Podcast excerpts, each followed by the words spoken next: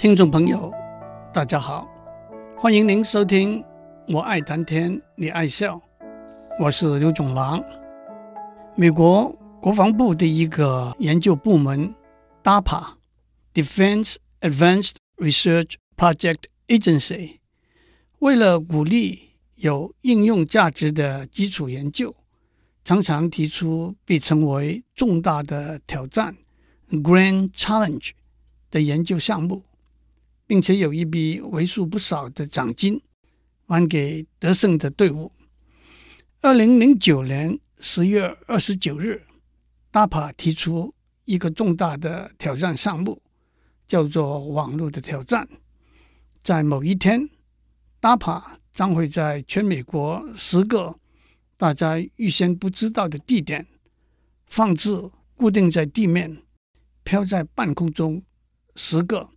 直径八英尺的红色气球，在最短时间之内把这十个气球所在的地点找出来的队伍，将会获得四万美元的奖金。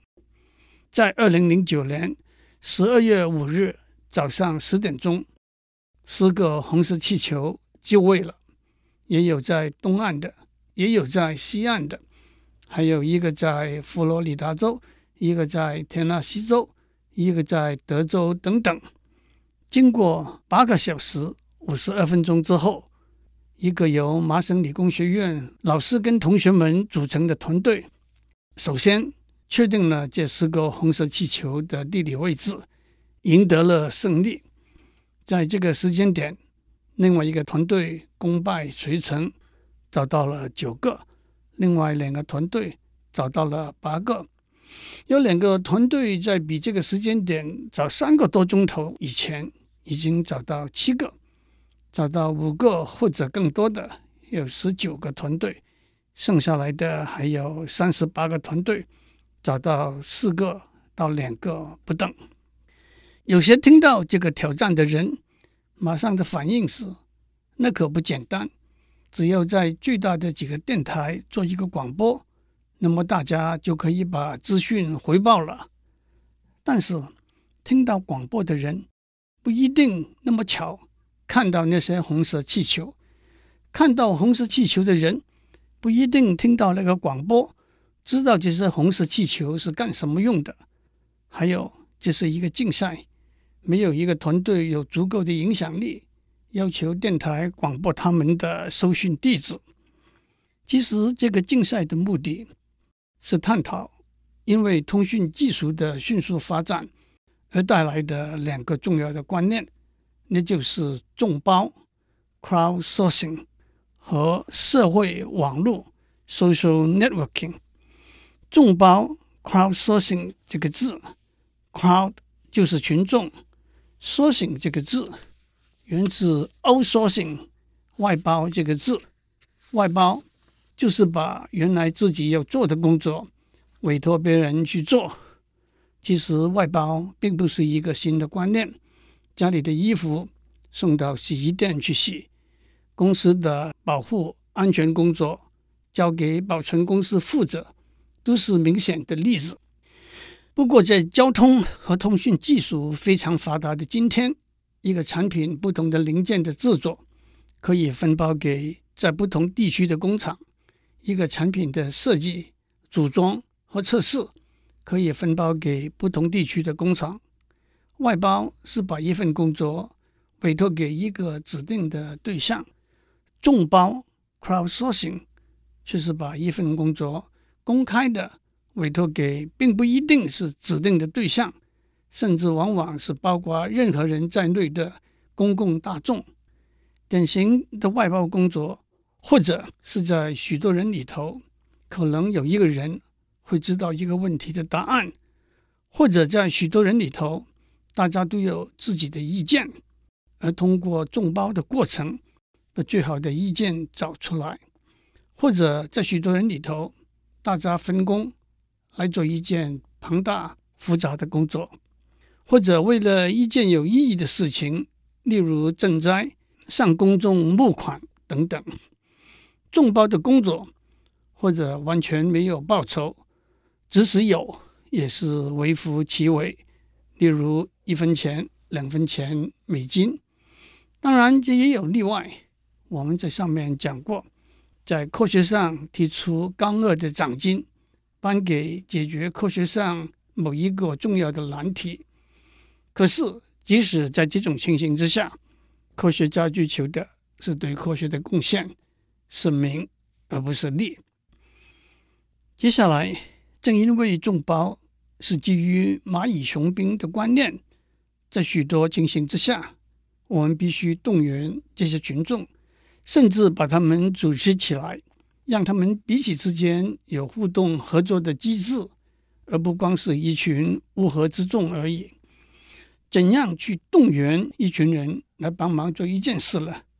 当然，就是找自己的朋友。不过，站在众包的观点来说，朋友就不见得一定是古人所谓同生共死、刎颈之交，或者现代人所谓同穿一条裤子的好朋友了。朋友也有一面之交、点头之交。不过，到了今天，更可以定义为一个可以通过电邮、电话传真和他互递信息的人。朋友之间可以互通信息，更可以进而或者在事业上合作，或者共度休闲的时光。朋友的关系也就正是社会学家口里头的社会网络 （social network）。朋友的关系。有一个自然的延伸，那就是朋友的朋友、朋友的朋友的朋友等等，一直延伸下去。特别是站在传递信息的观点来看，朋友的朋友这个关系自然的延伸是非常重要的。在这里头，社会学家有一个被称为“六度分离 ”（six degree of separation） 的说法。首先，让我用距离这个观念，把朋友的朋友这个关系数字化。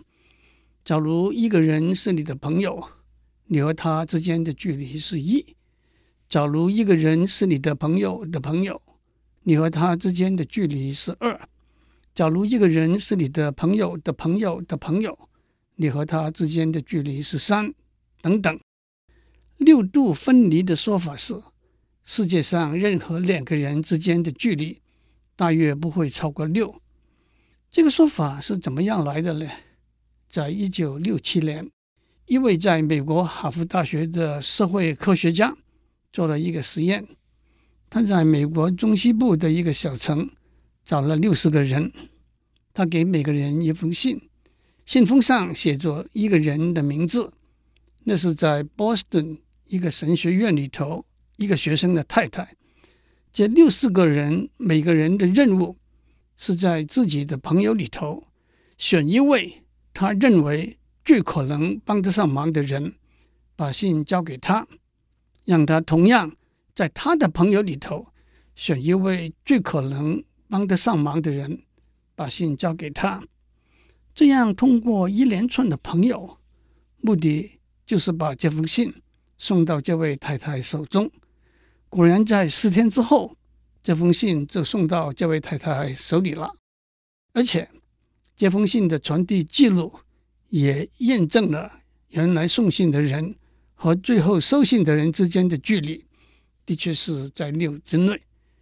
我相信许多人听到这个说法的时候，马上的反应是：只有距离六那么小的一个数字吗？首先，让我做一个粗糙的估计。每个人大概有多少个朋友了？大概几百个，甚至上千个吧。让我们保守一点，说每个人有一百个朋友。这一百个朋友，每个人又有一百个朋友，这样反复计算，在距离六之内，就有一兆个朋友的朋友的朋友，远远超过全世界六十亿的人口。当然，我的指出。这一兆个朋友的朋友的朋友里头，是可能有重复的。不过，这个估算起码支持了六这个听起来那么小的数字的正确性的可能。让我举一个虚拟而又具体的例子：在新竹城隍庙夜市卖鸡排的一位阿嬷，她认得一位在园区上班、常常来跟她买鸡排的工程师。这位工程师大学时代的一位室友，曾经在非洲当过义工，在哪里他认得一位从法国来的女孩子。这位法国来的女孩子在巴黎有一位从加拿大来的男朋友。这个加拿大人的姐姐在美国旧金山工作，她的老板是一位来自黎巴嫩的移民。所以，从新竹城隍庙夜市卖鸡排的阿嬷，到美国旧金山一个来自黎巴嫩的移民，中间的距离也只是六而已。不过说到这里，我也得做一个交代：若干年以前。有人从这位提出六度分离的社会科学家的研究档案里头，发现他的论文有点报喜不报忧的缺点。他没有把原来的六十封信传递的过程的来龙去脉完全整理出来，没有交代清楚从这六十个人开始，有多少个人的确透过若干个中间的朋友，把这封信送到这位神学院的学生的太太手里头。可是，首先，六度分离这个说法的要点，不是在六这个数目字，而是这个说法让我们知道，这个世界的确是小的，是紧密的连接在一起的，而且到了今天，透过网络建立起来的社会网络是庞大的、惊人的。当四十年以前，许多人会问六这个数目字是不是太小了的时候，今天，许多人会问：六这个数目字是不是太大了？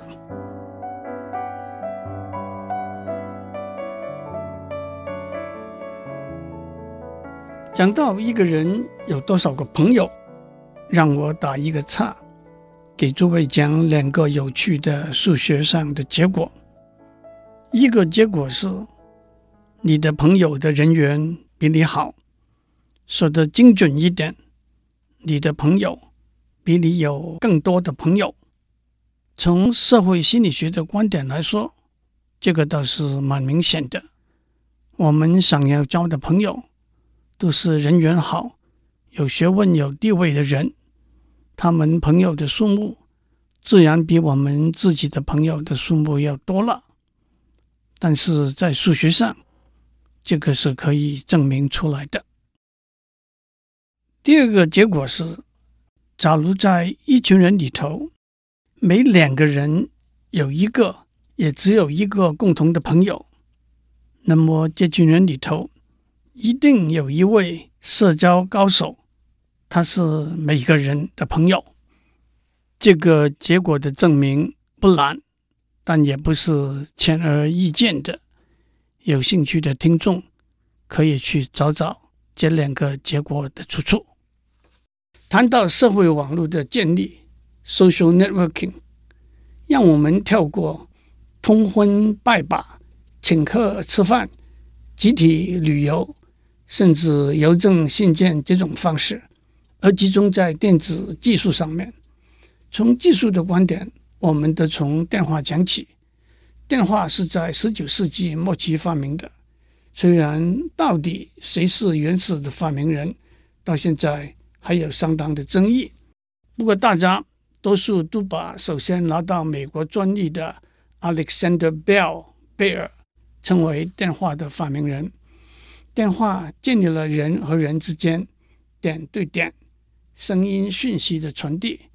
通过电话，我们可以谈生意、谈政治、谈学问，也可以吹牛胡扯。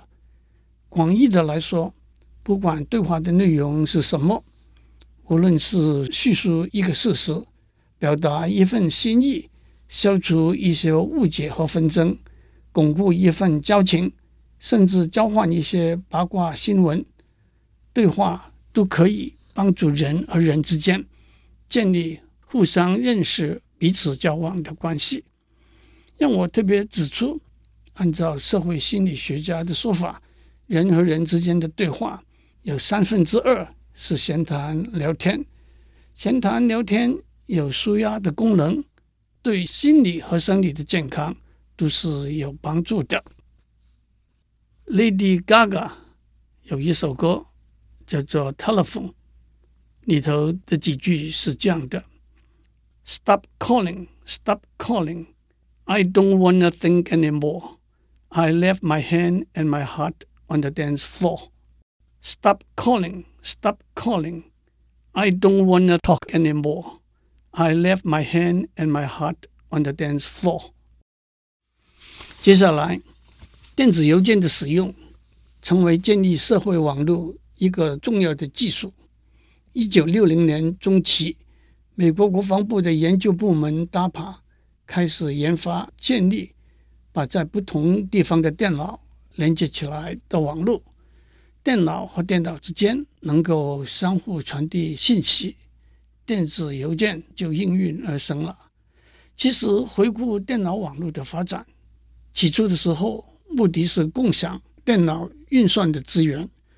其实，随着电脑价钱的降低，运算的资源的共享已经不重要了，反而是电子邮件的使用、共享资讯，才真的可以被称为电脑网络一个最重要的 killer application。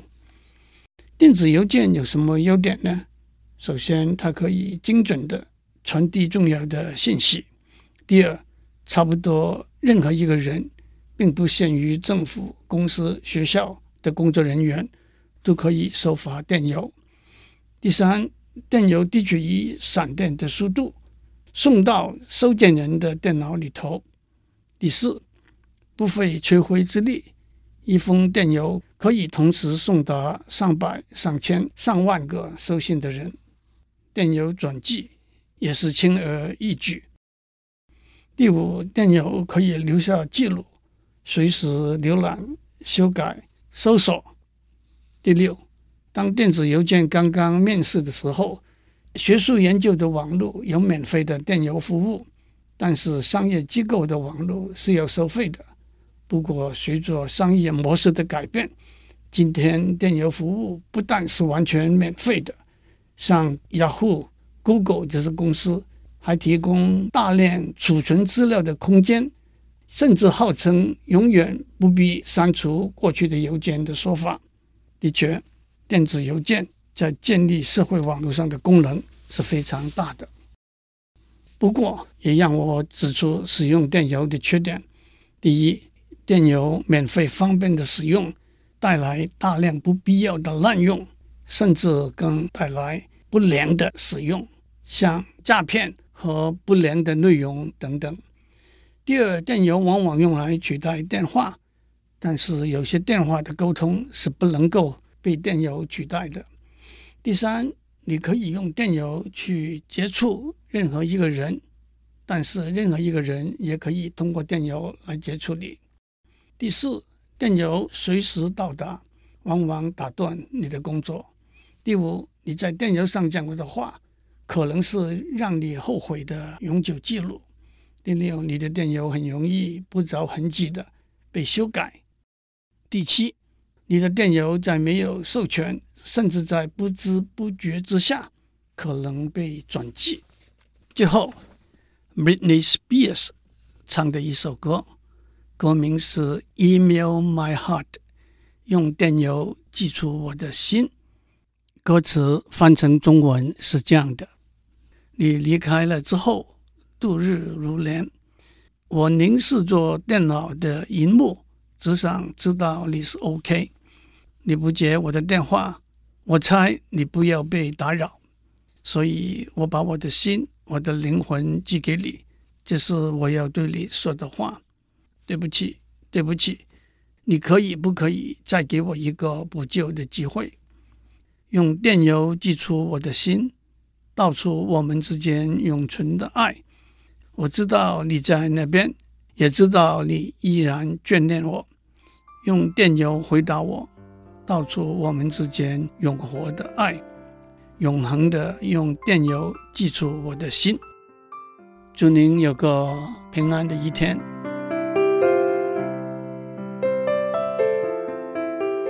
以上内容由台达电子文教基金会赞助播出。